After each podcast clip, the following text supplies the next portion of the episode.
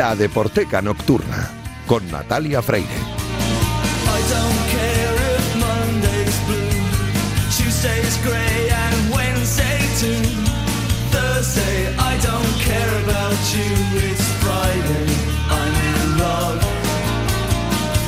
Bienvenidos a la Deporteca Nocturna, el programa de Radio Marca en el que demostramos que el deporte es y genera cultura. A los mandos técnicos está Iñaki Serrano y también Luis Beamut, que ya están haciendo que todo suene a la perfección.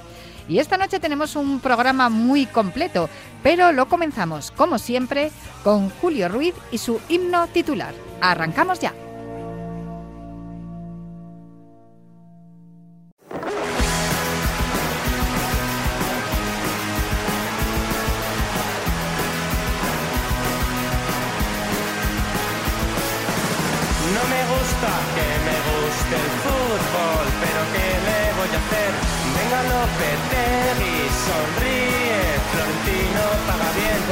Aquí está el himno titular de Carolina Durante y el himno titular de Julio Ruiz. Muy buenas, Julio, ¿cómo estás? Pues muy bien, encantado de volver. Esto es como, como pedalear, ¿no? Mira por dónde va a haber una referencia al mundo del ciclismo. Ah. ¿Sí?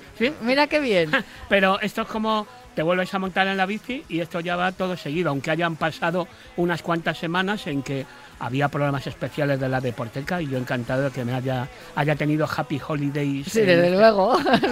no, bueno, pero ya estamos retomando las rutinas poco a poco y, mm, y una de las rutinas eh, de la Deporteca es escuchar a, a Julio Ruiz siempre que podamos cada viernes eh, con sus recomendaciones y sus eh, historias que tienen relación con el deporte. Hoy además me gusta porque me has dicho que me vas a hablar de fútbol femenino. Sí, además hay una cosa, fíjate, no sé si esto me lo has preguntado en otra oportunidad o me lo vas a preguntar dentro de poco, pero sí, efectivamente, estoy haciendo zapping y a lo mejor hay veces que me interesa más un partido de fútbol femenino. eh, siempre que hago que hacemos este paréntesis, yo lo siento, digo que jo, me gustaría que, que el Atleti volviera a ser ese Atleti que le disputaba los títulos. ¿Cómo que le disputaba? Que ganaba todos los títulos. Pero bueno, esa es otra historia, que además no vas a saber tú de, de, No, A ver, de este- fútbol femenino y en concreto de las que van a rayas, aunque últimamente la veo siempre con la camiseta melocotón esta. o sea Ay, que- sí, que es espantosísima. No me gusta nada, lo siento. Bueno, no hablemos de camiseta ni de No, escudos. no, ni del Atlético de Madrid porque me- vamos a, a cruzar el charco, ¿no? Vamos Sí. hacia la- las Sí. Islas Británicas. Sí, porque la verdad es que, bueno, uno ve partidos de Champions, uno ve partidos de, a nivel de selección, y claro, bueno, tampoco estoy descubriendo ahora América, pero cómo ha subido en los últimos tiempos el nivel del fútbol femenino. Hay grandes jugadoras y, por supuesto, hay grandes partidos.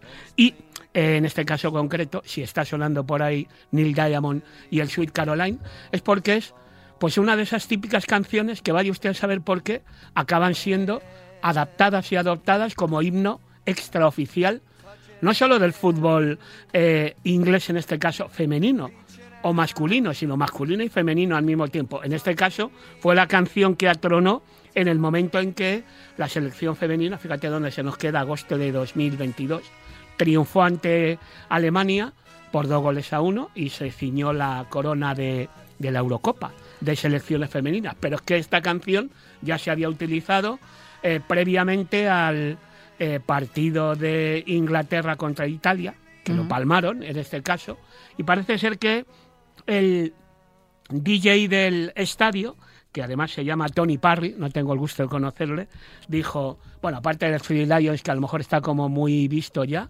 oye, mm, ¿y si ponemos el War in Motion de New Order? Pero le dio el punto y cambió a New Order por Neil Diamond y este Sweet Caroline, aquella canción que compuso Neil Diamond, año 1969, dedicada al parecer a Caroline Kennedy, pues se ha transformado también en himno futbolero. Para la selección femenina. Para la selección femenina, la inglés. masculina y cual- cualquier otra selección. touching warm, reaching out, touching me, touching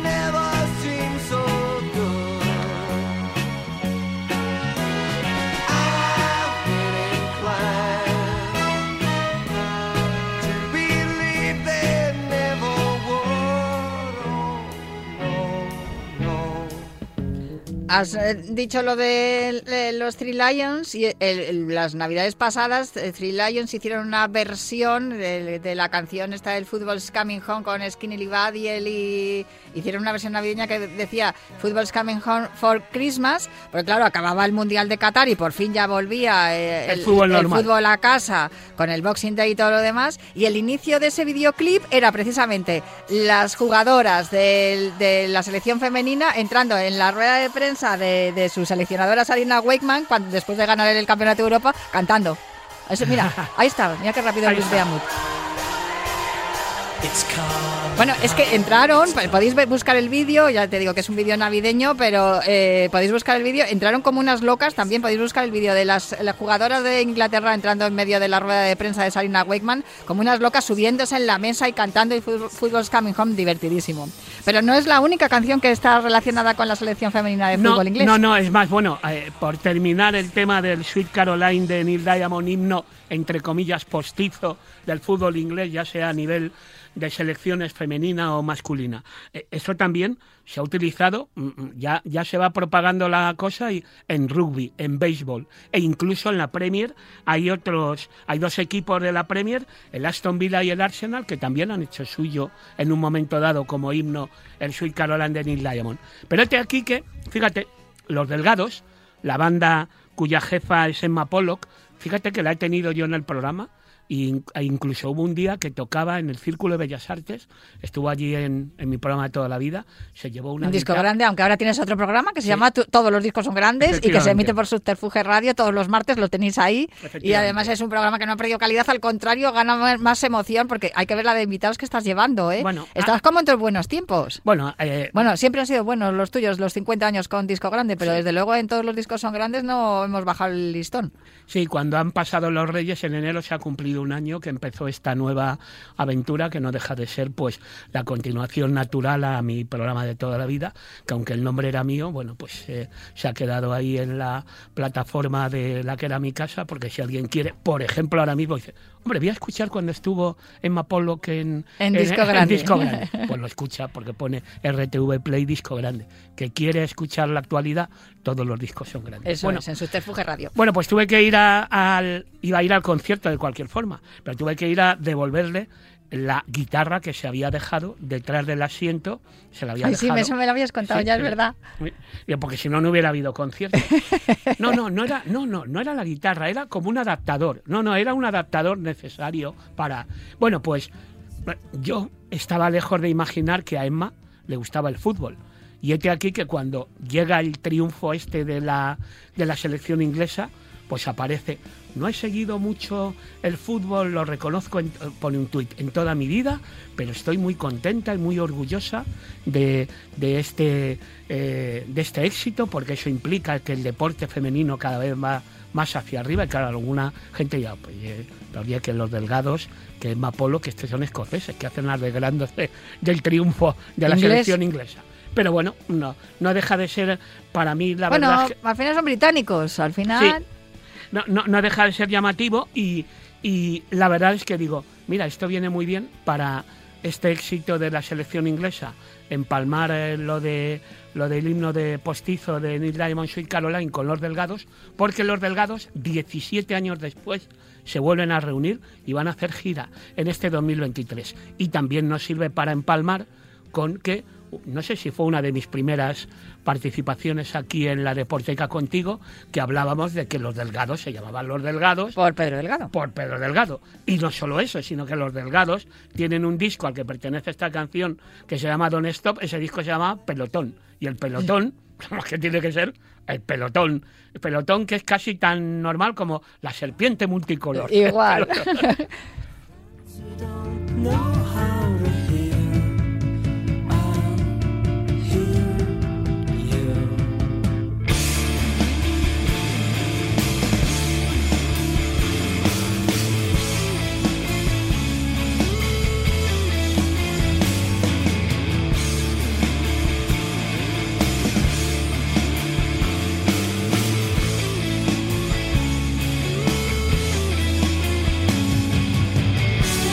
Pues que nos alegramos mucho de que la cantante de Los Delgados haya manifestado su alegría por el triunfo de la selección inglesa, británicos al fin y al cabo, aunque ella sea escocesa, y sin duda fue un campeonato muy exitoso, no solamente porque ganó la anfitriona que era Inglaterra, sino porque los estadios estuvieron llenos, Julio. sí, sí, es que recuerdo que es que veías todos los partidos y es que estaba todo lleno y era una maravilla verlo porque es una manera de demostrar que el fútbol es un grandísimo deporte, lo juegue quien lo juegue, ya lo jueguen hombres o mujeres. Sí, sí, no, y además curioso eso porque en los tweets del momento, mm, confesando que nunca había sido fan del fútbol, pero que se había enganchado justamente a por culpa de la Eurocopa femenina, o sea que Pues eh, lo celebramos y celebramos también que vayan a reunirse y a, y a y volver que, a y que girar. pasen por aquí, que si pasen pasan por aquí. estupendo, habrá que ir. claro, claro. Pues con The Don't Stop de los Delgados nos quedamos hoy. Muchísimas gracias, Julio. Hasta la semana que viene.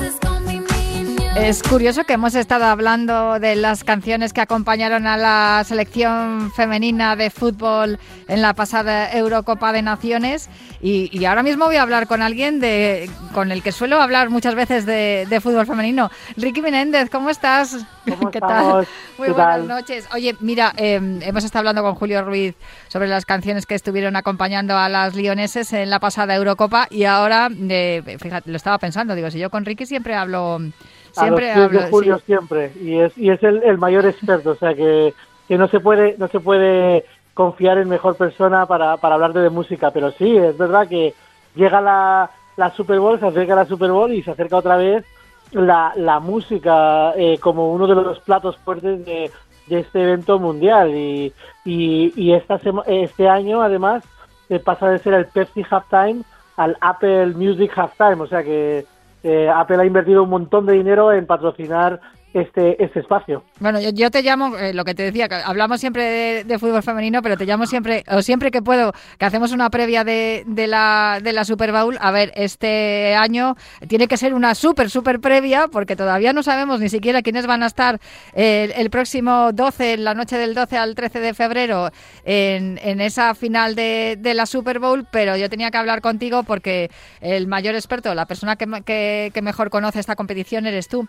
De fondo está sonando Rihanna y tal como te referías tú a, la sabiduría de, de Julio Ruiz y la memoria que tiene, que es impresionante, Rihanna es la encargada de, de ese halftime show y me encanta lo que me cuentas de la apuesta de Apple porque eso significa que el halftime show cada vez eh, trasciende más allá, más allá incluso del, propio partido eh, para, para el que sirve este, este espectáculo. Yo creo que hay, que hay la mitad del planeta que no sabe lo que es el fútbol americano, ha visto un partido en la vida, pero se ha visto halftime shows. O sea que yo creo que ya tiene casi más importancia la faceta musical y la cultural, eh, tanta o más importancia que, que el partido en sí mismo. Yo creo que es de congratularse que, que, un evento musical tan importante trascienda solamente al deporte y, y le llegue a todo el planeta, porque eh, tenemos realmente unos halftime shows memorables y esta semana que hemos estado recordando tú y yo preparando esta conversación es, una maravilla recordar algunos de los halftime shows que hemos vivido.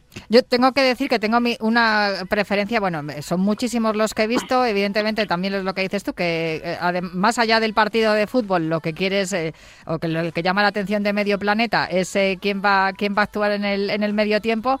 Y hablando de las mujeres, precisamente una nueva apuesta femenina, Rihanna en esta ocasión, no sé qué te parece, ¿te parece que, que es acertado? Porque el año pasado fue Dr. Dre con todo ese... eh, digamos, eh, eh, grupo, ¿no? De camaradas, de amigos de- Sí. del hip hop. El año anterior, que fue el año post pandémico con The Weeknd, pero hay un halftime show que además ha dado ha dado incluso un documental del que hemos estado hablando tú y yo y que me ha encantado y ha ¿Lo has colocado sí sí sí además es que me ha encantado porque ha colocado a una mujer que yo ya la tenía como una mujer empoderada, fuerte y maravillosa, súper trabajadora, la ha colocado en el, un lugar un poco más alto del que ya le tenía. Porque si yo siempre ponía pues eh, el, el halftime show de Madonna, el de los Black Eyed Peas, después de ver el último halftime show de la historia de la humanidad tal como la conocíamos, que fue el de Jennifer López y, y Shakira, tengo que decir que dije, bueno, estas dos han pasado al top 1. O sea, para mí fue el más espectacular, brutal, emocionante y absolutamente, eh, eh, bueno, para mí el mejor. Eh, estaban cuidados todos los detalles y, y sin duda para mí, vamos, está en el número uno ese halftime show. Que por cierto, eh, hay un hay un documental que me lo recomendaste tú que yo no sabía que existía, que está en Netflix, que se llama así, Halftime. Sí, que además es que lo que lo que entiendes es la dimensión que tiene Jennifer López como, como estrella planetaria, que yo creo que ninguno somos capaces de, de ponernos en sus zapatos y de, y de entender cuál es la presión de una persona que no solo es una, una músico de, de primer nivel, una creadora de, de, de música, sino que además es actriz, es empresaria y se echa todo este, este halftime show a la espalda en una situación que yo te, yo te comentaba, en Estados Unidos hubo mucha polémica porque es la primera vez que encargan un halftime show a dos artistas. Y es que creían que Jennifer López, por el hecho de ser mujer, y a lo mejor también ese, ese, ese, ese pero le quedó también a ella, le, le, le creó amargura por el hecho de, de- de ser latina, no iba a poder llevar el, el peso de, de la importancia que tiene un halftime show, que sabemos que es, es uno de los eventos más importantes a nivel planetario. Y ese documental eh, te cuenta toda esa historia de cómo ella está luchando por, por montar ese halftime show, hacerlo el mejor del, de la historia, que coincido contigo que es, es cuestión de gustos musicales, pero desde un punto de vista técnico es fabuloso y, ca- y prácticamente insuperable el trabajo que le mete y a la vez está ella luchando por, por ganar un Oscar, haciendo la campaña de, de publicidad, intentando eh, ser nominada al, al Oscar y toda la trayectoria que eso conlleva en Estados Unidos y, y la, el, el- las entrevistas y, y el, el trabajo de prensa que, que conlleva. Y el documental es que es, es fascinante porque te pone eh, eh, lado a lado con, con una con una estrella de talla mundial y, y con lo, lo difícil que es que es su vida que todos pensaríamos que es una vida de, color de rosa pero es una vida de, de una de un curro y de un trabajo que yo creo que también vuelve a primera escena y si y si J-Lo ya ha roto ese techo de cristal y ya no se habla en ningún momento que una mujer no puede liderar un, un le ha demostrado hasta el más carca de los carcas en la NFL que, una mujer está perfectamente capacitada para liderar un halftime show y que sobraba que se lo dieran a J-Lo y a Shakira y que podría haber sido perfectamente un año J-Lo y otro año Shakira, creo que la, la demostración de que J-Lo ha conseguido ese hito es que Rihanna se encargue de, de manera individual de organizar su propio halftime show y de invitar a los artistas que ella considere oportunos sin ningún tipo de eh, intromisión por parte de la NFL como pasó con J-Lo. Eh, Ya lo hizo Beyoncé, lo hizo Katy Perry, lo hizo Madonna, pero sí es cierto que la situación a la que se tuvo que enfrentar Jennifer López, que parecía que ella, de, de hecho, lo, lo transmite ¿no? en el documental, parece que no confían en que yo sea capaz de hacerlo. Yo creo que más por el hecho de ser mujer, por el hecho de ser latina. Y, es. y- y, sin embargo, ella con una humildad absoluta, en cada instante decía, tenemos que repartir el tiempo que tenemos entre las dos, porque Shakira es tan grande y tan artista como yo, y merece el mismo tiempo que yo. Y también se la ves a Shakira en, en algunos momentos, que se ha hablado mucho de ella últimamente, por desgracia, Sí. por otros temas, pero yo me quedo con la Shakira artista en toda su extensión, y también se la ve a ella como diciendo, bueno, eh, o sea, es como que me han metido aquí de, con calzador y yo estoy dispuesta a lo que tú me digas. Y sin embargo, eh, Jennifer López le da, le da toda la libertad, la invita Sí. continuamente a que sean las dos juntas, porque hay una cosa que yo creo que se trasluce de este documental, que es que ella tiene claro que si las mujeres se juntan y trabajan en la misma dirección, el trabajo se convierte en algo hermoso y algo perfecto, porque desde luego lo que, lo que hicieron entre las dos fue algo maravilloso. E- Es una lección de girl power total, de, Sí, de totalmente. absoluto. Esa- sí, sí. eh, Mira que esa palabra muchas veces eh, me lo dicen incluso algunas mujeres, eh, que se ha, que eh, se ha como desvirtuado, ¿no? La palabra empoderamiento. se- Pero en se este caso, envenenado un poco, sí, ¿no? en este, sí se ha envenenado, esa es la expresión. Pero en este caso, sin duda, yo creo que las dos lo hicieron fenomenal y, y también eh, toda esa parte en la que Jennifer López dice que el, el hecho de ser sexy muchas veces, eh, de ser guapa muchas veces también le ha perjudicado en el caso de que como tú limítate a ser guapa, bonita, eh, eh, eso también eh, le, le ha venido mal. Y luego esa humildad y esa mm, veracidad con la que cuenta todo cuando habla de su personaje en Hustler, en, en Estafadoras de Wall Street, que, dice, es que el personaje que estoy haciendo es bastante más joven que yo. A ver cómo hago para que eh, el público se lo crea, porque acabo de cumplir 50 años, que es también una etapa difícil para ella, porque claro, un artista de su calibre, con su aspecto y con el público al que se dirige, tener 50 años es como que ya no te pega hacer esto bonita, empieza a hacer de abuela. Ella lo, sobrepasa todo de una manera y luego también creo que hay un momento muy bonito con su hija y con todas las, las niñas del, del cuerpo de baile que aparece también en el Halftime Show. Os invito de verdad a volver a ver ese Halftime Show de febrero de 2020 con Jennifer López y con Shakira para disfrutarlo. Pero quería que me hablaras de otras cosas interesantes, especialmente de lo que va a ocurrir a nivel deportivo, eh, Ricky, porque tú eres el experto en esto. An- Antes de que me meta a nivel deportivo, se rumorea, hoy mismo lo he estado leyendo en los medios de comunicación americanos, que Britney Spears podría estar ensayando con Rihanna. ¿En serio? Y eso yo creo que sería, yo creo que, que, que Internet explotaría porque eh, en el fondo eh, Britney Spears es como esa eh, eh, ese, ese juguete roto que todo el mundo se alegra de que ha, ha podido reencauzar su vida y, y creo que si se cumplen esas expectativas sería espectacular, pero tenemos que cruzar los dedos y esperar a verlo, porque suele ser una sorpresa hasta el ultimísimo momento quién, quién actúa eh, con el artista principal, porque lo decide el artista en, en todo momento, no, no hay ningún tipo de, de control externo, salvo ese caso que te decíamos el otro día. Bueno, desde lo deportivo, eh, yo creo que este año merece la pena más que nunca hacer una previa de las semifinales, de los playoffs de, de división, porque es que los cuatro equipos son absolutamente merecedores de ser campeones. A las 10 de la noche empieza el, partido de la, de la NFC en, en, Filadelfia. Los, Eagles reciben a los 49ers de San Francisco. Los Eagles son, por así decirlo, el, favorito del público. El público cree que los Philadelphia Eagles eh, son los que más talento tienen y más acumulan. Pero los que saben de esto, las casas de apuestas, dan como, como eh, favorito absoluto a ganar la Super Bowl a los San Francisco 49ers. Con lo cual que parece que en esa primera semifinal se esté jugando una especie de mini Super Bowl porque los dos, los dos equipos son los dos, eh, los dos eh, super favoritos. Te, hablaré de los cuatro quarterbacks de, de los de los cuatro equipos porque es lo más interesante de, de todos los las miles de, de historias que se mueven alrededor de los equipos estos empiezo por la FC por el otro lado por Mahomes contra contra Burrow y es que el, el, el, el quarterback de los de los Bengals siempre le consideran como el tercero en liza y se cargó a los Buffalo Bills que parecían el, la alternativa po- al poder del equipo de, de Mahomes. Recordemos que Mahomes tiene el mejor contrato deportivo del mundo, eh, ha firmado un contrato de 200 millones por 10 años de, de carrera y la semana pasada a, a, a Mahomes parecía que le habían roto el tobillo. Le cayó un defensa en el tobillo y parecía que tenía un esguince irrecuperable absolutamente. Pues en la, la última rueda de prensa de Mahomes ha, salido a la palestra andando sin ningún tipo de cojera.